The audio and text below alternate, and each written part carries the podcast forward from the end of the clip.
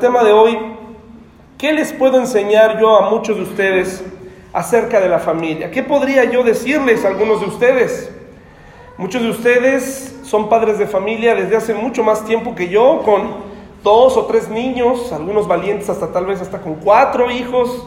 Eh, ¿Qué les podría yo enseñar, verdad? Algunos de ustedes cuando hablamos del tema de la familia, inmediatamente eh, probablemente dirán, bueno, a mí, ¿qué me va a decir él, verdad? Pues yo le pido que no sea yo el que le enseñe algo, sino que sea el Espíritu Santo, ¿verdad? El que le hable en este tema acerca de la familia, como lo hizo conmigo. Este tema familiar ha estado en mi mente durante algunos meses, a partir de mi propia experiencia, en mi propia familia, en mi propio círculo. No todo lo que voy a decir es acerca de mi familia, ¿verdad? Me parece que son cosas comunes. Tal vez tú dirás, bueno, yo no tengo familia o hace mucho que no tengo un núcleo familiar me parece que te sirve porque así puedes ayudar. Todos tenemos una familia, todos visitamos, todos eh, convivimos con alguien, al menos en Navidad, ¿verdad? O nos vemos, eh, etcétera. Entonces el tema de la familia que vamos a tocar el día de hoy, eh, lo he titulado ¿Qué es lo que nos une? ¿Qué cosa es lo que nos hace estar juntos? Y puse una pregunta ahí después de esta foto eh, de una familia tradicional mexicana a la mesa de los pocos lugares en el mundo tal vez donde todavía la familia come junta, ¿no?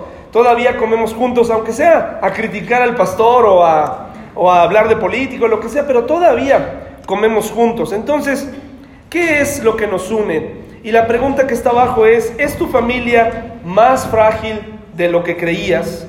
¿Es tu familia más frágil de lo que creías? ¿Qué es lo que los une. Vamos a hacer una oración.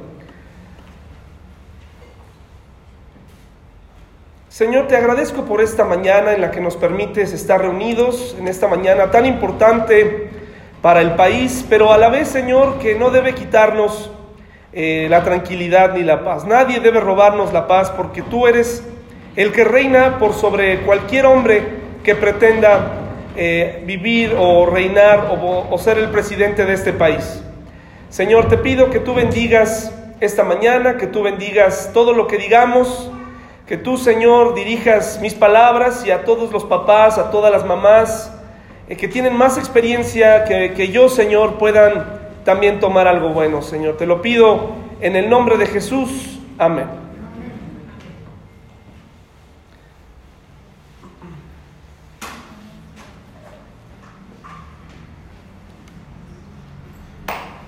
Bueno, hermanos, entonces, ¿qué es lo que nos une?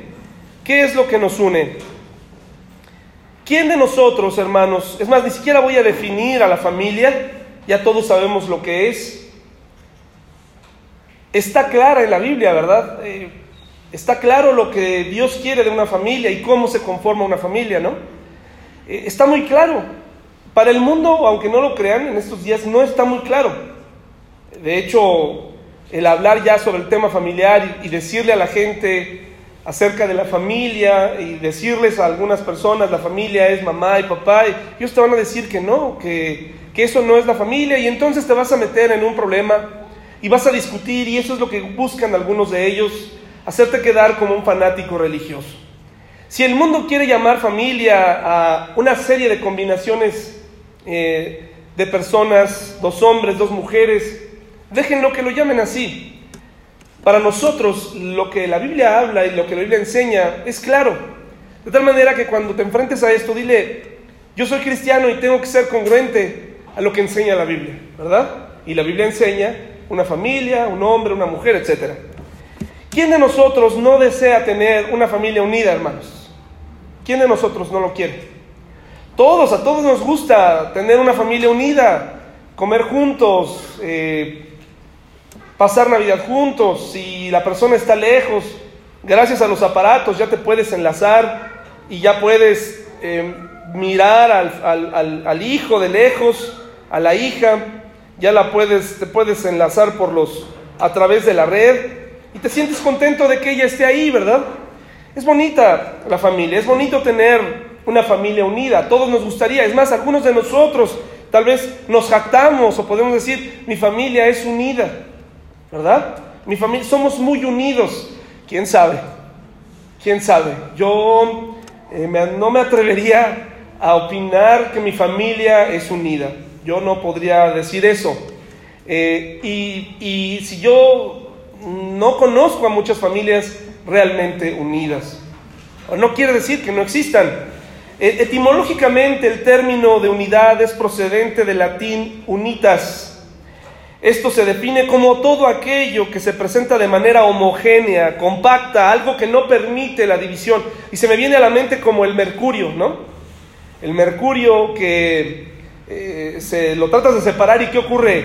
De nuevo se junta. O sea, ese elemento químico me, me muestra lo que la familia es. Puedes tener problemas, lo que sea, pero al final terminan juntos, en fin. Es interesante, ¿no? Eh, cómo ese elemento está ahí. La iglesia debería ser un elemento para unir familias, la familia cristiana, porque no todas las familias, cuando tenemos en nuestra casa, en nuestra gran familia, por ejemplo, en tiempos de Jesús, en tiempos orientales, en tiempos del pasado, la familia no era como ahora la conocemos. La mujer tenía un papel, el hombre tenía un papel, las mujeres comían aparte y los hijos comían aparte y los varones comían primero. Y tal vez ahora eso suena muy machista, pero esa era la familia en Oriente y era así en el pasado y no era precisamente mal visto, ¿no? La mujer tenía que cambiar, caminar detrás del hombre y inmediatamente saltará alguna feminista y dirá, este, qué mal, la Biblia es misógina. No, eh, porque también vemos historias de cómo la mujer influía en el hombre y cómo la mujer reinaba aunque comiera después. La mujer tomaba decisiones y no pregúntenle ahí a, a, Rebeca, ¿no? O a Betsabé, ¿no? Dándole consejos a sus hijos para acercarse a, sus padres. Hay mujeres muy valientes en la Biblia, no se trata de machismo, eran costumbres, eran, eran tradiciones. Entonces, la iglesia debería ser un centro de unidad.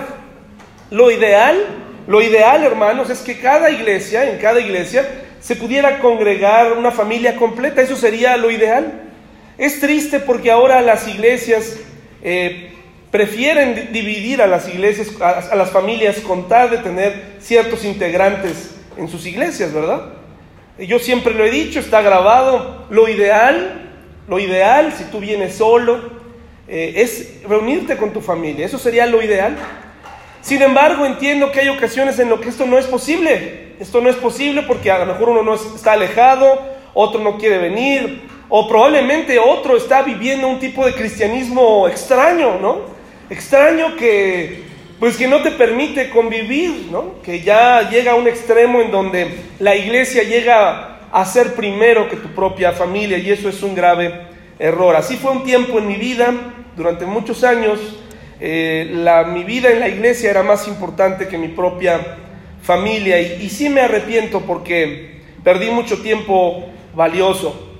Entonces dice aquí que la unidad es procedente de algo que se compacta y que no permite la división y que, y que no se permite que se deforme la esencia. Ahora, hermanos, dice Mateo 19:6, no lo busquen, eh, como ya son dos, ya no son dos sino uno, que nadie separe, que hermanos, lo que Dios uno. Esto está escrito en la nueva traducción viviente de la Biblia. Es decir, Dios nos invita a estar unidos, Dios nos invita a conservar nuestros matrimonios, nuestra unidad, a tener eh, unidad entre nosotros, amarnos, protegernos, etc.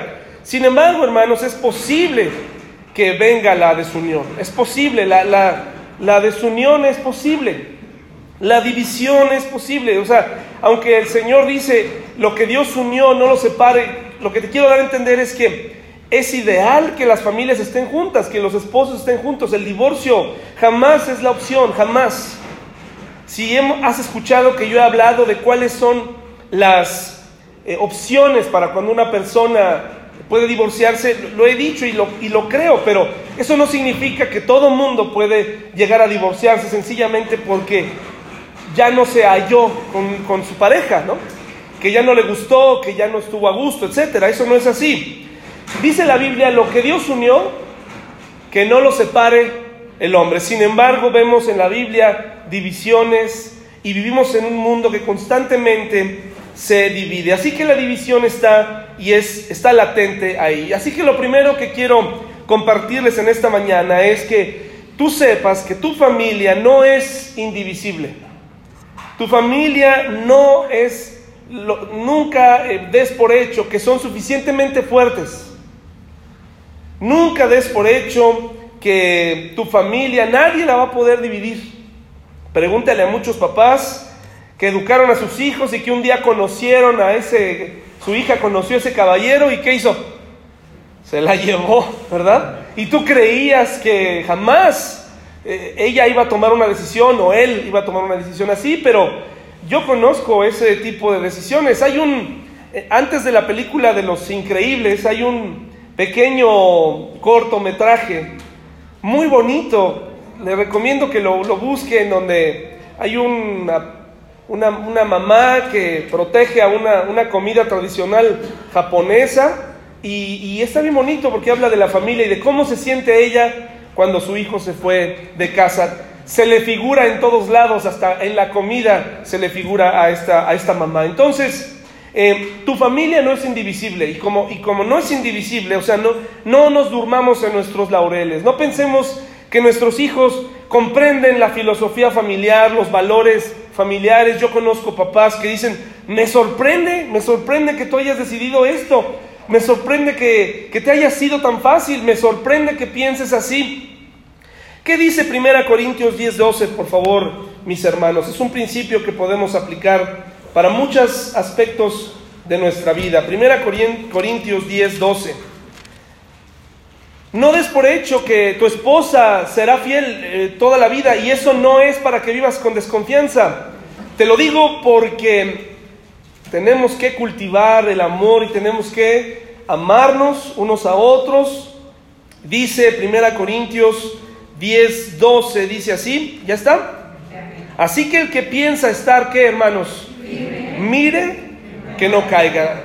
Quiere decir que la familia se cultiva el papá debe preguntarle a sus hijos, debe recordarles, como dice la Biblia, recordarles los mandamientos, recordarles hacia dónde va la familia, cuál es el objetivo familiar, si es que lo hay. Y, este tema me ayudó a pensar cuáles son los objetivos de nosotros tres como familia, hacia dónde vamos, ¿verdad?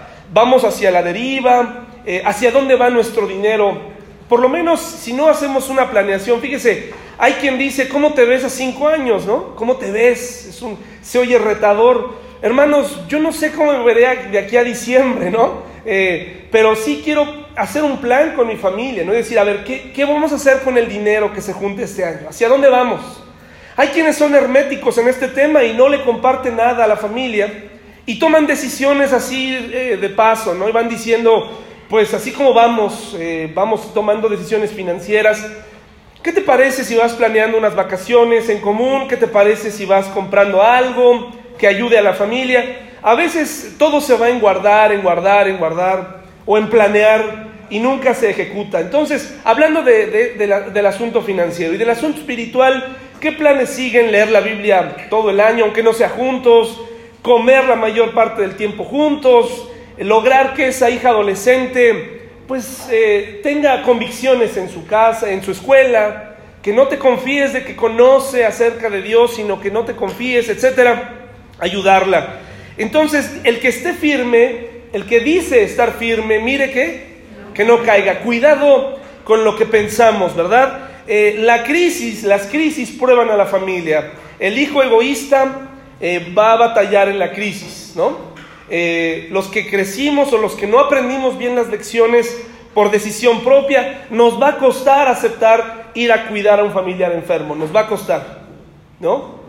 En mi caso, eh, cada vez que hay un momento así, viene a mi mente, ¿no? El hecho de decir, híjole, este, ¿por qué a mí, no? Porque a veces no entendimos las lecciones, no que no nos las hayan enseñado, ¿no? Sencillamente a veces no, no nos las recordaron o no las quisimos recordar, somos egoístas. En las crisis se va a saber ¿Qué tan unido está tu matrimonio, tus hijos? Si, si aquel hijo se va a casar para ya irse de su casa y ya eh, no vivir en, ese, en esa colonia, si ese hijo es capaz de, de, tomarlo, ya lo que venga, ¿no? Antes de que se le vaya el tren, ya para irse, este, eh, si ese hijo va a, va a, aceptar ese trabajo turbio, e, etcétera.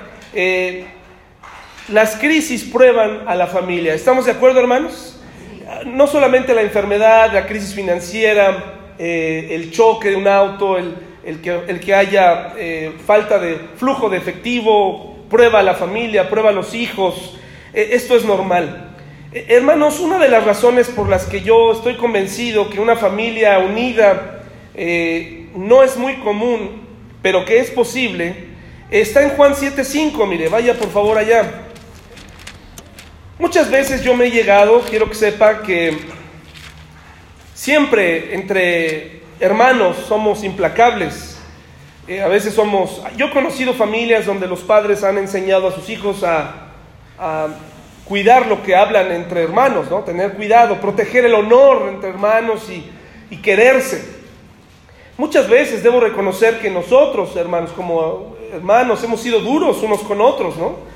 Y mm, no se crea, yo muchas veces he pensado, ¿no? Mi familia que está en la iglesia, en muchas ocasiones, yo sé que ha habido crítica hacia lo que yo hago en la iglesia, es, es normal, ¿no? Es normal. Pero cuando entra ese dolor y piensa uno, bueno, ¿por qué hablarán? ¿Por qué dirán? ¿Por qué pensarán en esto? Y entra un desánimo.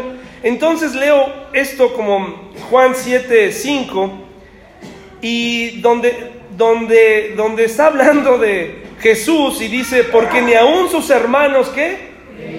Yo no tengo nada de parecido a Jesús en el sentido de que no soy Jesús, obviamente, ni mucho menos, pero si a él sus hermanos no le, no le creían, ¿verdad? ¿Cuánto, cómo, le van a, ¿Cómo vamos a tratar de quedar bien con nuestros propios familiares, ¿verdad? Tenemos que tener, eh, aprender y ojalá que en este día podamos salir recordando la importancia de amar a nuestros hermanos en la carne y, protegernos unos a otros. Es muy diferente a ser cómplices, hermanos, ¿no? Y esto también va para nuestros familiares políticos, a los cuñados, a, los, a las nueras, a que se unan a, un trabajo en equipo, ¿verdad? Pero a Jesús tampoco vivió en una familia familiar. ¿Qué, ¿Qué significa esto, hermanos? ¿Jesús fue un hermano problemático, hermanos? Yo creo que si Jesús nunca pecó a cierta edad, yo no creo que hubiera estas escenas en la casa de Jesús. Yo creo que Jesús era una persona que sus hermanos sabían que era una persona como amable, eh, cariñosa, respetuosa. No sabemos mucho de la vida de Jesús. Ese, ese pequeño relato que nos habla de que, de que él les hacía travesuras a los niños, eh, haciéndole milagros en contra ¿no? de sus juegos. Eso no, está en la Biblia, o, que revivió un pajarito, eso, eso es puro folclore, hermano, eso no, eso no está en la Biblia. Pero yo estoy convencido que si Jesús fue el hermano perfecto, y aún así viviendo una vida perfecta, no le creyeron, a mí me da esperanza y, le pediría compasión, ¿verdad? A mí, empezando a mi familia y también por ustedes, ¿verdad? pidiéndoles que seamos más misericordiosos, ¿verdad? Unos con otros. Y, tengamos cuidado antes de hablar, si a Jesús no le creyeron. Bueno, hermanos, ¿qué cosa nos separa? Antes de hablar de qué nos une, ¿qué cosas nos separan? Y aquí tengo tres cosas y un, y un bonus, ¿no? Un extra, un extra, del que no vamos a hablar mucho.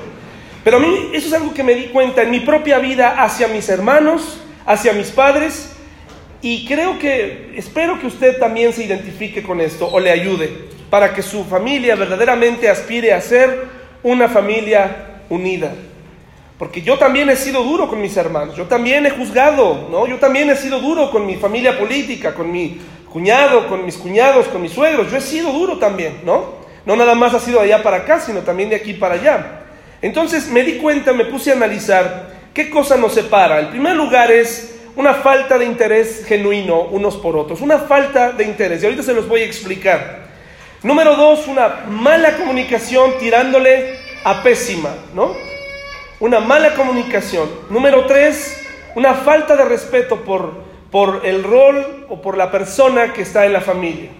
Ahorita le voy a explicar todo. Y por último, un mal liderazgo. Un mal liderazgo. Y vamos a comenzar por la falta de interés. Y me pregunto aquí, ¿Realmente nos conocemos, hermanos? ¿Realmente conoces a tus familiares? ¿Realmente conoces a tus hermanos? ¿Realmente sabes qué le gusta a tus hermanos? Eh, ¿Realmente te has preguntado qué, afinidades tienen? Eh. A lo mejor tienes una idea. Lo que pasa es que nos quedamos en esa época Los hermanos mayores cometemos un grave error. Seguimos pensando que nuestros hermanos menores son esos pequeños que no saben nada. ¿Sí? Nos quedamos así en eso. Ahí los dejamos. Y eso fue hace 30 años. Y todavía a, nuestra, a nuestro modo de ver, tenemos una imagen de ellos equivocada. De tal manera que cuando tienen dudas o tienen problemas, o incluso cuando les va bien, pensamos, algo anda haciendo mal, ¿verdad? Algo debe andar haciendo mal.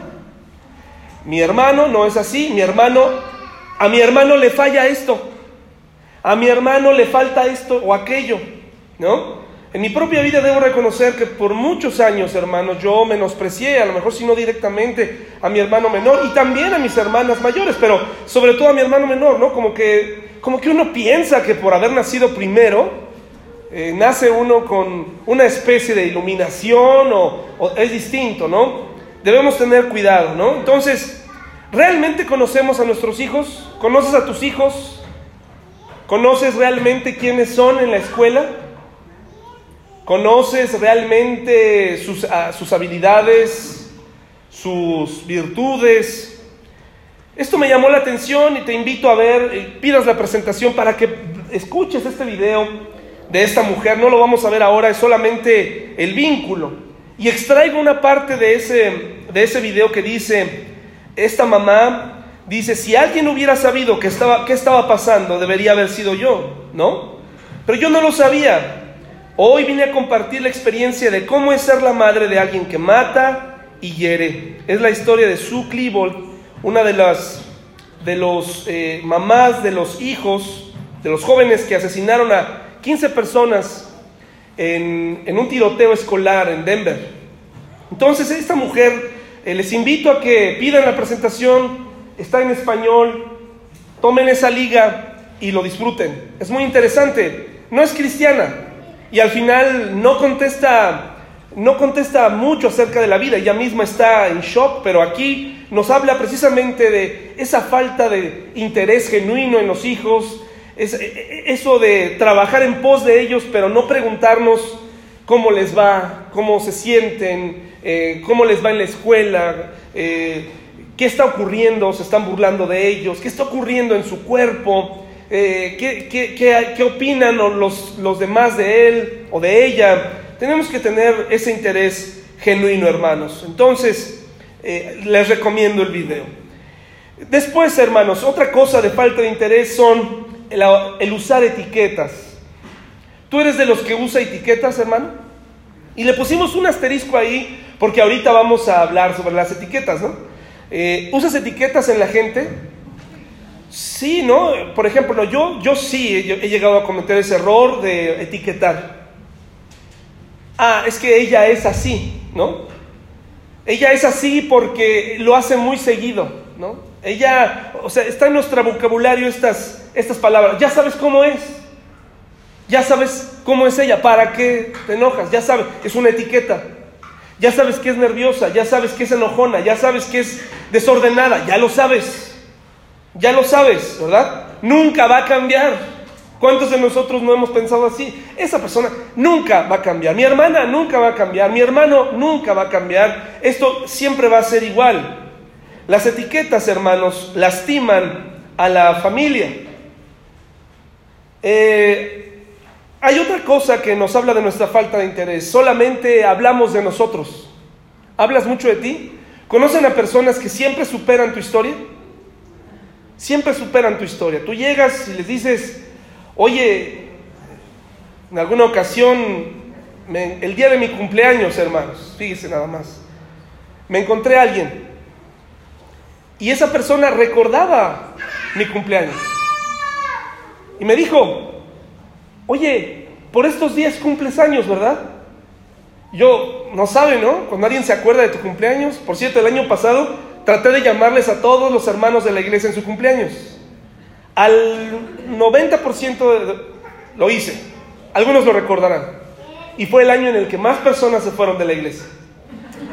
Eh, este año no les llamé. Una disculpa, feliz cumpleaños a todos, ¿no? Ese día llegó y entonces eh, me dijo, oye, ¿tú cumples por estos días? Sí, de, caja a caja, ¿no? Y qué interés por que todo el mundo se entere, ¿no? De mi cumpleaños. Oye, pues gracias. Oye, es tu cumpleaños. Oye, en estos días, ¿verdad? Sí, yo desde el otro, sí, hoy.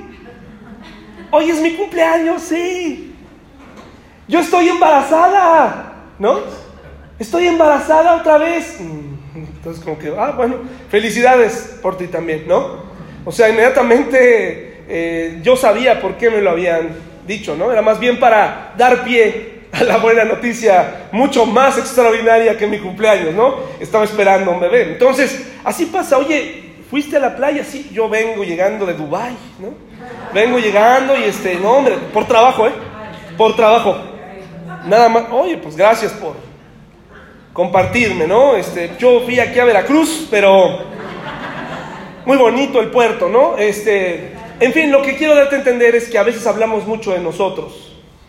Siempre hay hijos o hermanos que hablamos mucho. Algo que tenemos que tener en mente es que a todos los hermanos que estamos aquí, familiares, ya no somos ese niño que dejaste antes de que te fueras de casa cuando te casaste. Ya no somos ese niño, ya no somos esa niña.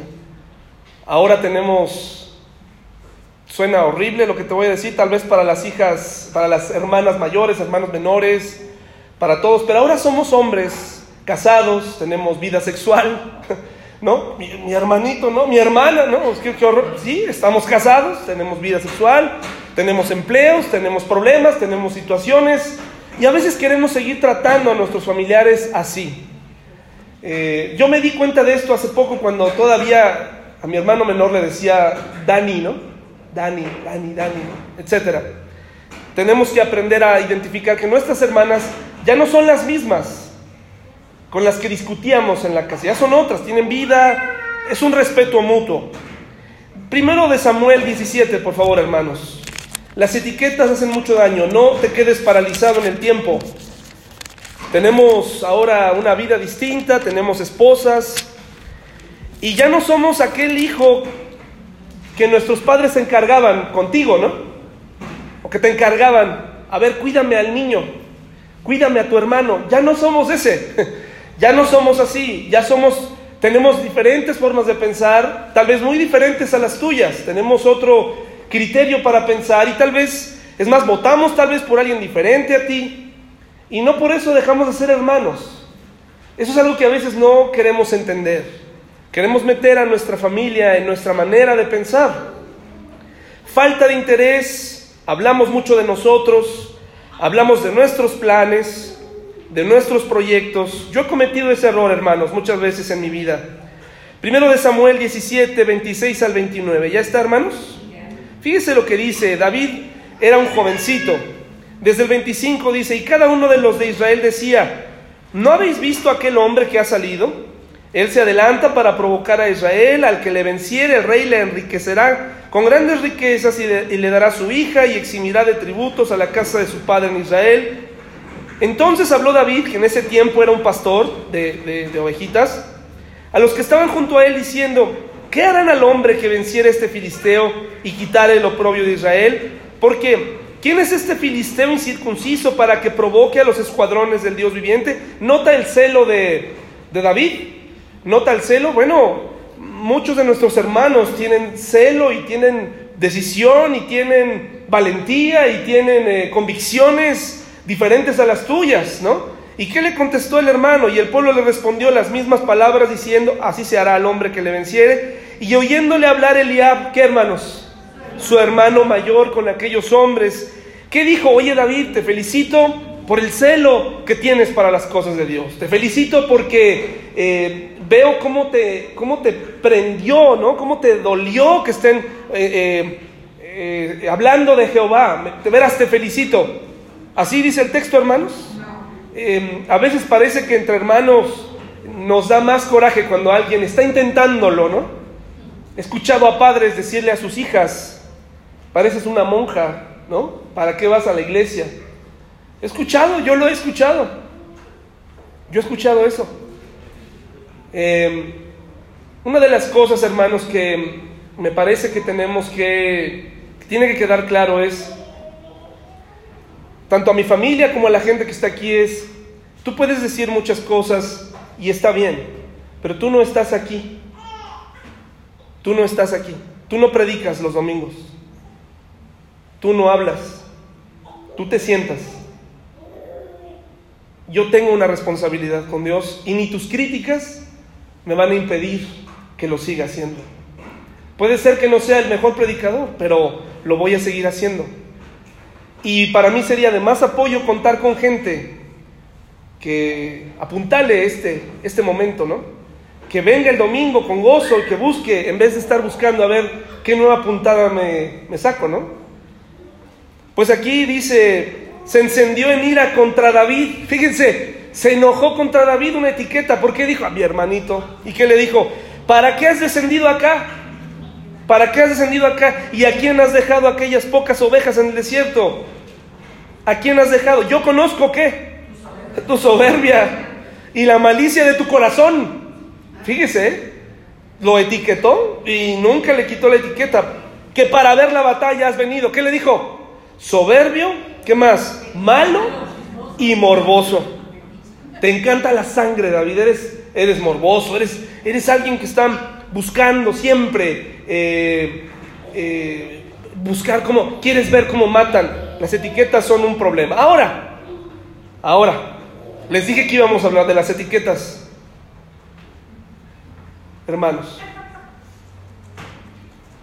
si fuiste enojón alguna vez, ¿sí o no? Y a partir de ahí te etiquetaron. Pero sí fuimos enojones. Sí fuimos nerviosos. Porque tampoco la etiqueta nos debe, nos, nos absuelve, ¿se dice absuelve? ¿Sí? No nos, no nos quita eso, porque a veces nos escondemos, no me etiquetes, así como no me juzgues. A las reflexiones también cambia. Porque sí fuimos enojones, porque tal vez no lo eres siempre, pero en aquel momento o varias ocasiones con ese familiar nos comportamos así. Fuimos enojones, fuimos nerviosos, fuimos chismosos y fuimos obstinados. El problema es etiquetar, pero también el problema es no darnos cuenta que en algunos o la mayoría de las veces sí caímos en este error. No nos gusta que nos etiqueten. Estoy de acuerdo, las etiquetas están mal, pero también tú te tienes que dar cuenta, tenemos que cambiar. Ver, ¿por qué me están diciendo esto? ¿Por qué continuamente sale esto a mi vida? ¿Por qué continuamente me dicen enojón? Si no soy enojón, mira cómo me río, ja, ja, ja, ja, ja, ja, ¿no? Y empiezo a, me río de todo. No, o sea, si realmente hubo algo en tu vida, ¿no? Si te fijas, no están del todo equivocados. Está mal no darle la oportunidad a la gente a cambiar, pero también está mal no quererse dar cuenta del problema que tenemos y con el que cargamos. Somos chismosos. Ay, no me etiquetes. Bueno, lo que pasa es que generalmente abres la boca de más. Por eso te ganaste esa etiqueta. Está mal que te etiquete, pero también tienes que reflexionar sobre esto. Yo no sé David, tal vez en su momento, no, la Biblia no lo dice, pero probablemente él, él tenía muy buen tino con su onda y probablemente se jactaba de esto con sus hermanos, ¿no? Entonces tenemos que examinar también por qué nos dicen así. Y si encontramos que o somos etiquetados o que realmente nos hemos ganado esa etiqueta a pulso, porque ya no podemos comer nada, cuando alguien te prepara algo con todo su cariño y tú le dices, ya no como esto, ya no como aquello, ya, bueno, entonces, ¿a dónde, qué comes? Pasto, eh, eh, jabones, ¿qué comes, verdad? Entonces no quiere decir que lo, lo tienes que comer a fuerza, pero hay personas que a veces nos volvemos hipocondriacos, ¿no? Nos, todo, todo está mal. El aire está mal, el viento está mal, la lluvia está mal, el sol está mal, y no quieres que te llame negativo. ¿no? ¿no? No quieres que te llamen antisocial, pero el amigo de tu hermano está mal, el hermano que se sienta junto a ti está mal, el vecino está mal. Y llega un momento en donde no dan ganas de convivir con alguien que es así, ¿verdad? Tenemos que analizar nuestra vida y por qué nos dicen esto. Puede ser que tengan algo de razón. Y para esto hay un antídoto. Colosenses 3:13, por favor. La clave para los que etiquetan y para los que somos etiquetados o etiquetamos a otros o que tenemos que hacer un análisis es el siguiente. Colosenses 3:13, hermanos. Hay un versículo clave y que, y que va y que busca una verdadera unidad. ¿Ya lo tenemos? ¿Qué tenemos que hacer cuando identificas esto en la vida de otro? Soportándonos, ¿qué? Unos a otros. ¿Y qué? Perdonándonos unos a otros. Si alguno tuviere queja contra otro, de la manera que Cristo, ¿qué hermanos? Así también hacedlo vosotros. Qué versículo tan fuerte, ¿verdad? O sea, nos habla, así como Jesús te perdonó, así perdona a otros. Eh, no soportas a alguien, bueno, no lo etiquetes, trata de hacérselo ver, eh, pero también tú y yo tenemos que analizar si nos hemos ganado eso a pulso. ¿De acuerdo, hermanos? Entonces tenemos que tener cuidado con esta primera parte que es esta falta de interés genuino. Tengo que preguntarle a mi hermana, a mi hermano, ¿qué te gusta? ¿Cuál es tu comida favorita? ¿Qué sabes de tus hermanos? ¿Qué sabes de tus papás? ¿Qué les gusta? A veces no sabemos ni su apellido de solteros, ¿no? Su segundo apellido no lo sabemos. ¿Quién sabe cuál será su apellido? ¿No? Damos por hecho que estará ahí. ¿Qué les gusta? ¿Qué les disgusta? Eh, a veces como hijos, cada 10 de mayo es un problema, ¿no? ¿Qué le regalaré? No, pues es que ella ya nada le gusta, ya ves cómo es, etiqueta, ¿no? Etiqueta, no, no le des nada, no le des nada, tenemos que ir más allá e interesarnos unos por otros, hermanos. La segunda cosa que quiero comunicarles hoy es, o decirles, es precisamente la mala comunicación que se tiene. Y les invito a que vayan a Génesis 25. Existen muchas familias disfuncionales en la, en la Biblia y me parece, hermanos, que la familia disfuncional no nada más es aquella donde habita una persona golpeadora, un alcohólico, un perezoso. Yo creo que todos tenemos familias disfuncionales desde el momento en el que a veces salen y afloran nuestros deseos y nuestras intenciones respecto a los demás. Es una familia disfuncional cuando hay demasiadas peleas por todo en la casa, cuando hay un continuo eh, querer poner en su lugar a la otra persona. ¿Conocen personas así? Matrimonios así. Todo el tiempo, a ver, calladita. No, cállate tú. No, cállate tú. Cállate. Eso, hay algo, algo mal ahí. Es disfuncional. No funciona, hermanos. algo está pasando. Génesis 25, 27 al 34 nos habla de una familia muy disfuncional, hermanos. Es la familia de Isaac y Rebeca. ¿Han oído hablar de ellos, hermanos? Isaac y Rebeca. Una pésima comunicación. Dice, y crecieron los niños, y Esaú fue diestro en la casa, hombre de campo, aquí está una personalidad, pero Jacob era varón quieto que habitaba en tiendas, otra personalidad. Y amó Isaac a Esaú, que era más afín a él, porque comía de su casa, más Rebeca amaba a quién? Un grave problema, ¿no? Eh, favoritismo mata. Y guisó Jacob un potaje, fíjense qué astuto, y volviendo Esaú del campo cansado, dijo a Jacob, te ruego que me des a comer de ese guiso rojo, pues estoy muy cansado. Por tanto fue llamado su nombre Edom. Edom significa, hermanos, rojizo. Los edomitas se llama, de donde la descendencia la descendencia de Saúl se, les apodó los rojos porque un día vendió su primogenitura por un platote de lentejas, hermanos. Este plato de lentejas, la primogenitura era muy importante para el pueblo de Israel. La primogenitura significaba tener doble porción de la herencia, o sea, más dinero. Significaba tener el derecho a ser la cabeza de la familia, un líder natural. La Biblia, hermanos, nos enseña que tenemos que tener liderazgo. La iglesia no puede estar sin liderazgo. Una familia no puede estar sin liderazgo. ¿Sí? Era un lugar preeminente. Ahora, no nada más por ser este primogénito ya eras líder o eras sencillamente tenías que asumir ese papel y aprender ese papel. El respeto se gana, hermano. El respeto se gana. Bueno, pues resulta que Dice aquí en el versículo 32, entonces dijo Esaú, he aquí yo me voy a morir. ¿Para qué pues me servirá la primogenitura? Fíjese que, eh, ¿cómo se dice? Este, pues qué trágico, ¿no? Me voy a morir, ¿para qué? ¿Para qué? Esto es el mismo pensamiento que tuviste el día que fuiste a la caja y dijiste el plazo. 60 meses, pues al fin, pues aquí voy a estar, ¿no?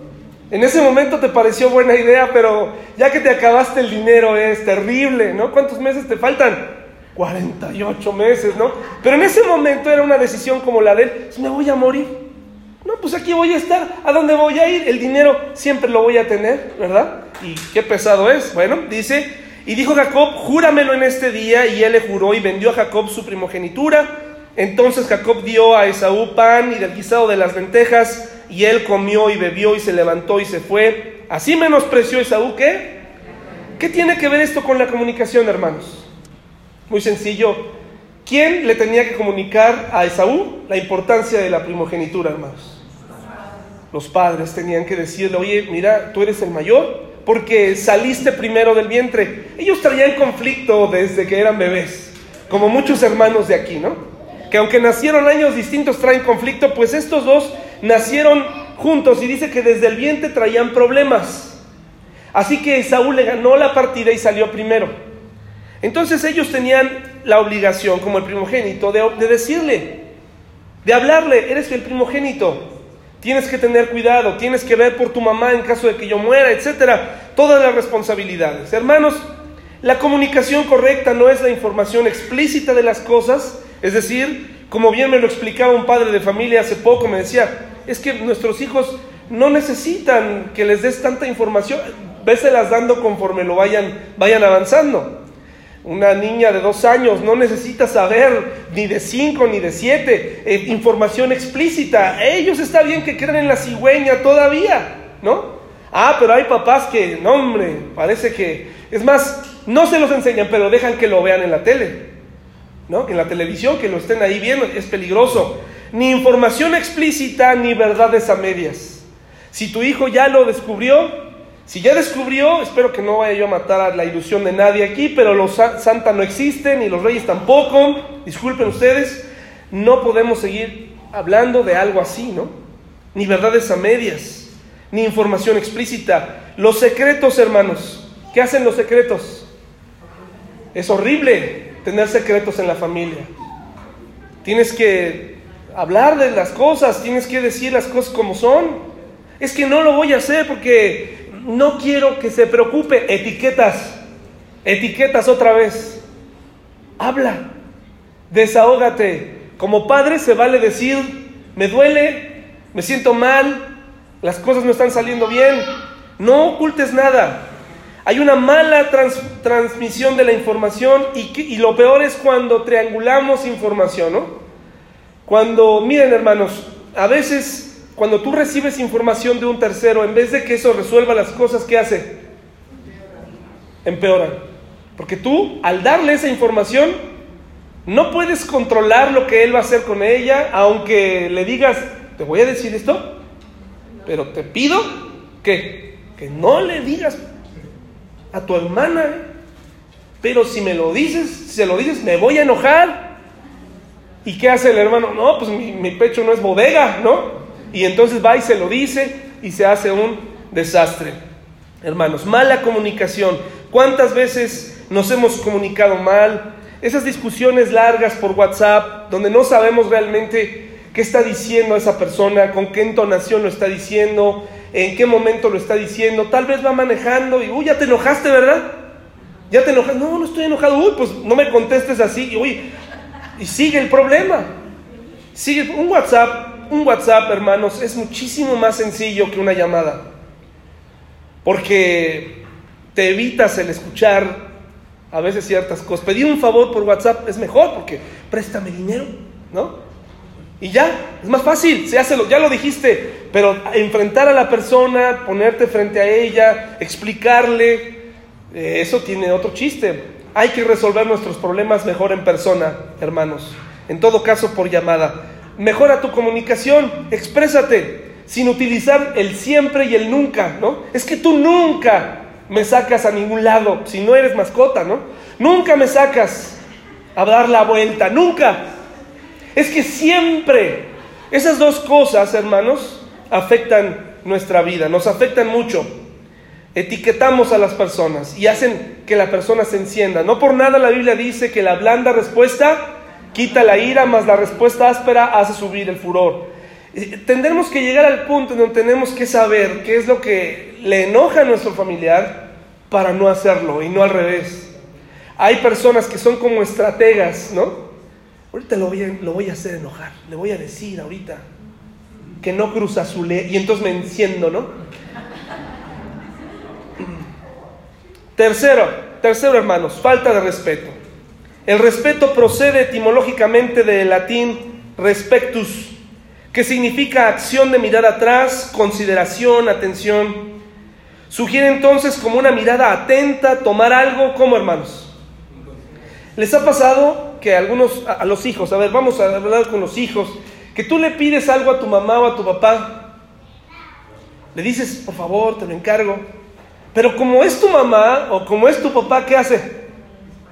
No lo hace, ¿no? Porque ella o él consideró que lo que le estás diciendo, en otras palabras, no es digno de respeto. Si, miren hermanos, yo les, si yo les contara eh, mi experiencia, mi mamá es una gran mamá, pero recuerdo un día, una, una vez, donde yo le decía, estas son mis botas preferidas, mamá. ¿Sí? Son mis botas más preciadas. En otras palabras, no las toques, ¿no? Pero ella insistía en que olían mal. Y está bien si ella detectó el problema. Había 100 productos y 100 opciones antes de la que ella eligió. Mi mamá tomó mis botas, les echó alcohol y les prendió fuego por dentro para quitarles el mal aroma. Cuando me las, me las puse, porque bueno, por fuera no les pasó nada, dije, bueno, eran, no se podían usar, hermanos. Y cuando vas y le dices a tu mamá, oye, ¿por qué lo hiciste? Ya, ya, ya, ya. Eh, no es para tanto ya. ¿Y ya o me voy a enojar? ¿Me vas a hacer enojar? No, pues entonces es un ejemplo nada más, ¿no? Pero ¿cuántas veces hemos pedido que se haga algo? Pero como siempre seremos el hijo, el hijo eh, o, el, o el, este, el hermano menor, no hay consideración. Oye, no lo hagas. No hagas esto, por favor. ¿Y qué hacemos? No, pues, ay, por favor. Me dice mi hermano, haz, haz esto, por favor. ¿Y qué le digo? Cómprame de esta marca. No, yo te compré de esta. Porque siempre serás el menor. Porque yo siempre seré más listo que tú y porque siempre tomaré las mejores decisiones. Y eso termina por alejarnos de la gente, hermanos. Termina por separarnos. Termina por decir, oye, ¿qué no vale lo que estoy tratando de decir? Sí, me he equivocado, he tomado malas decisiones, pero necesitamos entendernos. Menosprecio, hermanos, a las normas de la casa. La mamá dijo algo. Hay muchas mamás solteras aquí que pusieron normas, que la hacen de papá y mamá. ¿Y qué hacemos con esas normas? No las respetamos. No hay respeto hacia esa mamá o hacia ese papá. Se te ocurrió algo, te dijo que hicieras algo y decidiste que era mejor lo tuyo. Menosprecio a la figura de autoridad, hermanos. Se te pide que obedezcas, no te sometes a la autoridad. A veces perdemos de vista que los padres somos padres y no tan solo amigos. Yo conozco familiares que se tienen apodos entre ellos, que se hablan entre esposos con apodos y que hablan entre hijos con apodos y se sienten muy contentos. Ay, mira, me llaman el chango, ¿no? Soy su papá y me dice chango, ¿no? Ay, pues ahí viene el chango. Ay, qué, qué familia tan moderna. He conocido parejas que se han insultado durante mucho tiempo, hermanos. Ya no están juntas. Y empezaron con apodos muy simples Comenzaron diciéndose gordito, gordita, y después de ahí pasaron a buscar algún personaje horrendo para entonces herir, y ¿saben qué? Eso lastima, eso lastima. Hermanos, hubo prohibición de otras maneras de pensar o reaccionar, es decir, la gente quiere muchas veces que pensemos igual en una familia unida, quieren que pensemos igual. ¿Cuántas veces he querido yo instaurar mi forma de pensar, hermanos? Así tiene que ser aquí. Y no siempre es así, hermanos. No siempre es así. Esa forma de pensar no es así. Está bien, tú, tú eh, piensas de cierta manera como papá, pero ya si tu hija o tu hijo es mayor, tienes que respetar lo que esa persona es. Pero a veces queremos que eso es A veces queremos en una crisis que toda la familia reaccione igual, hermanos. No, tú tienes que llorar. No has llorado, llora. No te ha dolido, llora, llora. Te digo que llores. Y no quiero llorar. Me siento bien, no quiero llorar. No, algo, algo. No le duele. No lo quería suficiente. Por eso no llora. ¿Verdad? Tenemos que respetar. Tenemos que respetar, hermanos, cómo reaccionamos en las crisis. Tenemos que respetar cómo tomamos ciertas cosas. Tenemos que hacerlo. Es una tristeza, hermanos. Vayan por favor a Génesis 26, ya estamos aproximándonos al final. Esta falta de respeto también es ocasionada por la incongruencia en la manera de vivir. Queremos que nos respeten, pero nosotros no respetamos a nuestra esposa, no hablamos de nuestro, eh, no respetamos a, las figuras de autoridad. Mira, a mí siempre me ha molestado muchísimo, muchísimo, me molesta tener que dar mi credencial en los fraccionamientos a la entrada. Me molesta, es algo que no me gusta, ¿sí? No me gusta, es todo un protocolo y, en algunos fraccionamientos, pues muchos de los guardias eh, no tienen una, no tienen una, pistola, no tienen una, eh, una macana, pero, pero tienen el cono del poder, ¿no? Entonces te lo ponen enfrente así de ti, el cono naranja, no puedes pasar al reino, ¿no? Y te lo ponen enfrente y te da coraje, ¿no? Y son altaneros, etc. No todos son así. No me gusta entregarlas, pero ¿sabes qué? No puedes estar discutiendo con cada guardia en cada caseta. No puedes estar pretendiendo pasártelos. Son la autoridad ahí. Y si tu hija lo ve, y si tu hijo lo ve, lo tienes que respetar porque un día eso puede explotarnos en la cara. Puede ser que sea molesto sacarlo. Y luego si traes pantalones de cuero y pegados y así, te sientes rockero entre semana y no te sale la cartera. Bueno, al final sale la edad, de modo, tienes que dar ejemplo. No puedes estar diciéndole a tus hijos, estos pobres, por eso son guardias, ¿no? Por eso son choferes del camión. O sea, muy elitistas, ¿no? Muy feo. Tenemos que darle ejemplo. Se pierde el respeto. Se pierde el respeto, respeta a las personas, por mucho que te desagrade, saca tu tarjeta, regístrate y llévala bien con los guardias de seguridad, que es su trabajo. Génesis 26, por favor hermanos, una falta de respeto aquí. En Génesis 26, 1 dice, después hubo hambre en la tierra, además de la primera hambre que hubo en los días de Abraham, y se fue Isaac a Abimelech, rey de los filisteos en Gerar. Del 7 al 11, por favor, ahora.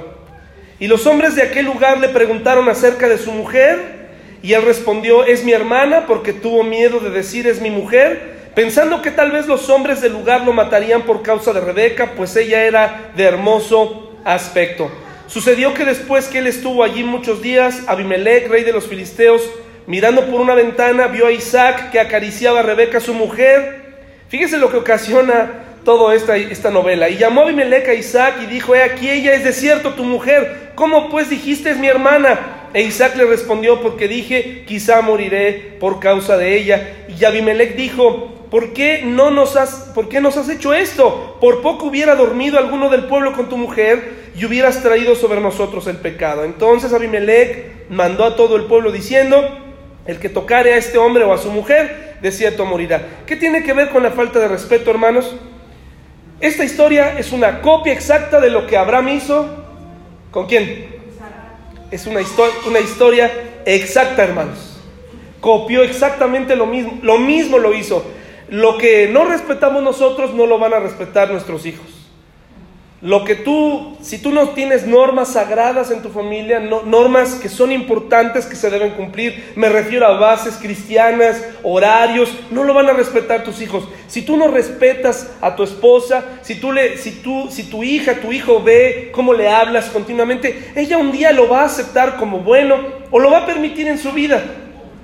Es muy importante que se fomente el respeto. Si tú, si tú continuamente sueltas comentarios acerca del pastor de la iglesia, ¿qué va a hacer esa hija?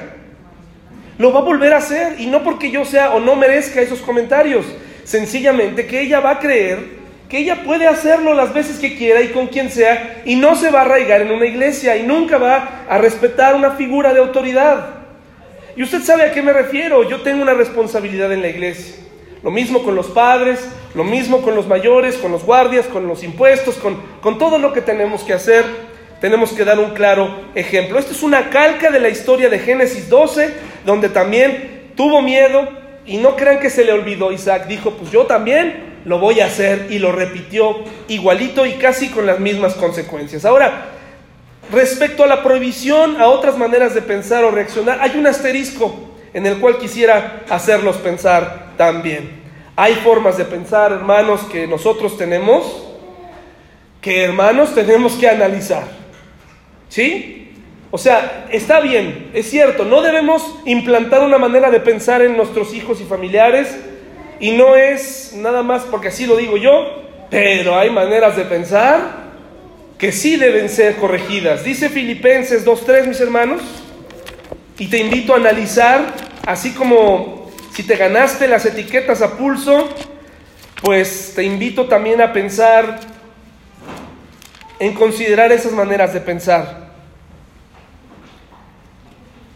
Hay maneras de pensar, yo no soy queretano, hermanos, respeto a los queretanos, quiero a los queretanos, todos ustedes que son queretanos, que nacieron aquí, tienen una etiqueta de que son muy cerrados.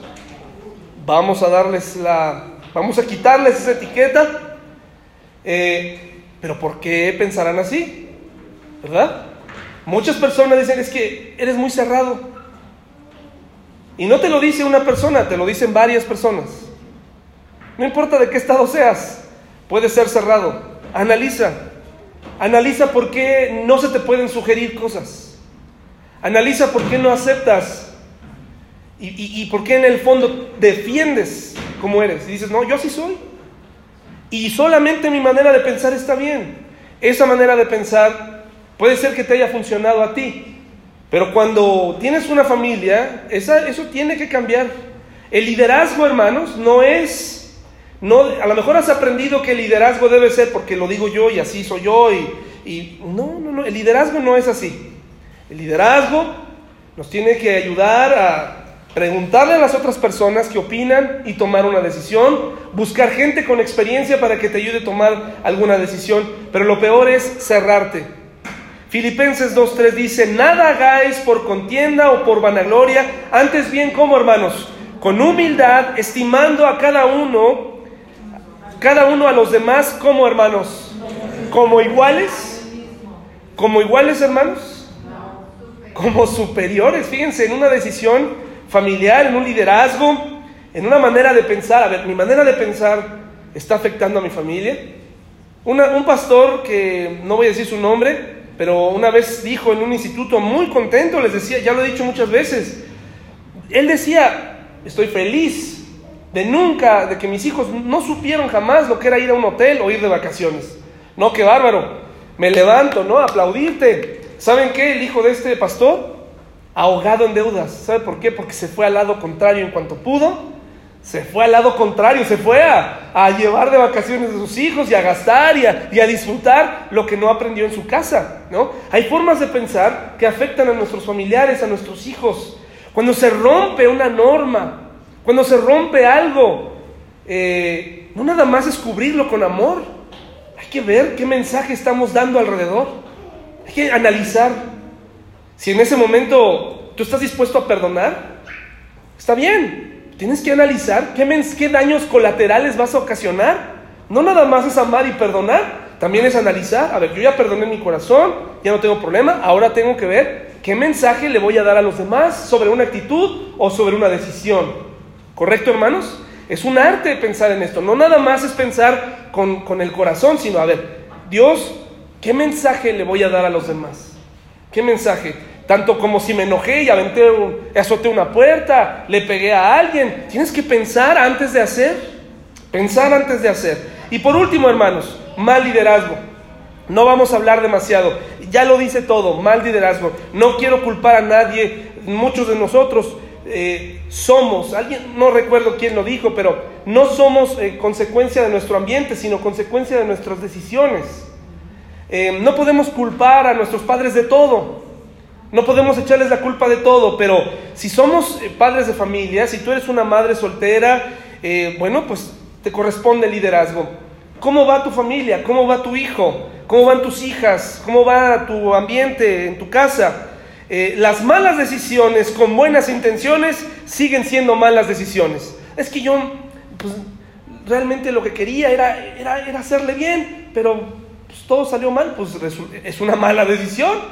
Tenemos que analizar, no importa con qué buenas intenciones quieras hacer las cosas, si es una mala decisión, será una mala decisión.